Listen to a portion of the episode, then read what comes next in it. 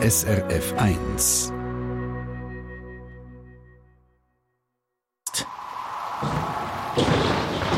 SRF 1 Wetterfrage. Was da zu Las Chaux konkret passiert ist, das beantworten wir morgen um die Zeit.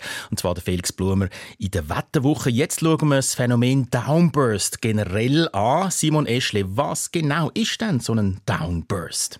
Ja, so ein Downburst ist eine sehr starke Fallböe. Und so eine Fallböe entsteht, wenn extrem, also kalte Luft extrem schnell auf den Boden runtergeht und sich dann Boden ausbreitet. Das heißt, es ist ein sehr lokales Phänomen und das bringt grossen Schaden. Und damit jetzt so ein Downburst kann entstehen braucht es Gewitter oder kräftige Regenzelle. Und in so Zellen gibt es immer einen Ort, wo Luft aufsteigt. Das ist meistens warme Luft, weil warme Luft ist leichter als kalte Luft. Mhm. Und es gibt einen Ort, wo die Luft absinkt. Das ist nicht kalte Luft. Und die kalte Luft die sinkt meistens auch gerade dort ab, wo es regnet. Das ist eigentlich völlig normal. Jetzt gibt es aber Gewitter und je nach Gewitter oder auch Ausprägung vom Gewitter wird noch die absinkende kalte Luft beschleunigt, wird noch schneller und so kann dann ein kräftiger Downburst entstehen. Und da kann es doch dann am Boden Geschwindigkeit in extremen Fällen von über 200 Stundenkilometer geben. 200 km/h, das ist richtig viel, aber wie werden die Abwinde überhaupt beschleunigt? Da gibt es zwei Mechanismen. Einerseits Niederschlag, der verdunstet, und andererseits der Regen selber.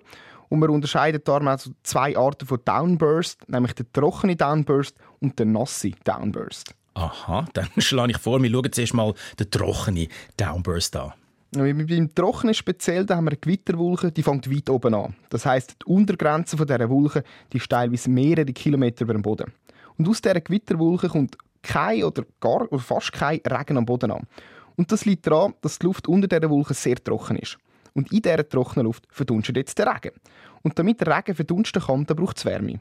Das ist wie mein Kollege Roman Brogli, der das letzte Woche da erklärt mit der Spaghetti. Wenn man Spaghetti kocht, dann braucht das Wärme. Mhm. Und in dem Fall, um den Regen zu verdunsten, da wird die Wärme von der Umgebungsluft genommen. Das heißt, die Umgebungsluft wird kühler. Und was jetzt beim trockenen Downburst passiert ist, wir haben die kalte Luft, die vom Gewitter runtergeht. Durch das Verdunsten vom Regen wird die Luft noch älter. Noch älter bedeutet, sie wird noch schwerer. Noch schwerer heißt, sie wird noch schneller, bis sie dann irgendwann mit hoher Geschwindigkeit richtig auf den Boden tatschen und dort für Verwüstung sorgen. Hm. Und wie ist das beim nassen Downburst? Beim nassen Downburst spielt der Regen noch eine größere Rolle. Er spielt sogar eine doppelte Rolle. Zum einen haben wir auch die Verdunstung vom Regen, die abkühlt und mithilft.